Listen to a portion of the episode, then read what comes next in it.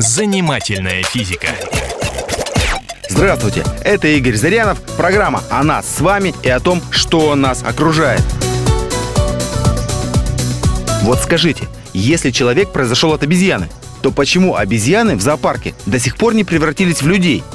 Существует заблуждение, будто у эволюции есть цель, к которой она стремится, и поэтому усложняет и совершенствует своих подопечных. И цель этой эволюции – человек. Но это не так. Многие животные и растения в ходе эволюции не усложняются, а упрощаются, и при этом отлично себя чувствуют. Конечно, природа совершенствует виды, но не всех устремляет к человеку, а каждого совершенствует по отдельности.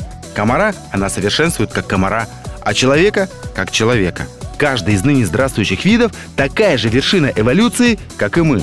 Каждый из них самобытен и уникален. Мы просто один из видов и заняли главенствующее положение. У человека, конечно, есть кое-что особенное. Например, самый умный мозг. Но и у любого другого животного также найдется своя особенная черта. Например, гепард бегает быстрее всех. И докажите ему, что думать важнее, чем бегать. Он так не считает. Он с голоду помрет, если обменяет быстрые ноги на большой мозг. Эволюция вообще очень редко приводит к появлению видов с большими мозгами. Этот орган обходится животным слишком дорого. Он потребляет много калорий. А главное, можно прекрасно обойтись и без него, что мы с вами с успехом наблюдаем вокруг себя. Первые млекопитающие, которые были еще до обезьян, появились 216 миллионов лет назад. Это были предки собак, китов, шимпанзе и людей. Маленькие юркие создания, размером в 10 сантиметров. Они жили в норах и гнездах и питались насекомыми. До определенного момента они были незаметны и были тише воды, ниже травы.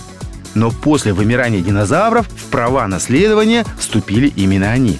Современный же человек появился относительно недавно, 40 тысяч лет назад. Ученые считают, что того вида обезьян, от которого произошел человек, сейчас просто нет. Предполагается, что это были степные обезьяны. Ко всему прочему, климат благоприятствовал превращению их в людей. Но нет уж ни тех обезьян, ни погод соответствующих. Но какими бы ни были теории происхождения человека от обезьяны, все они сходятся в одном. Человек нарушил экологическое равновесие, занял главенствующее положение на Земле и просто не позволит развиться новому виду. Возможно, в далеком будущем человек как вид вымрет.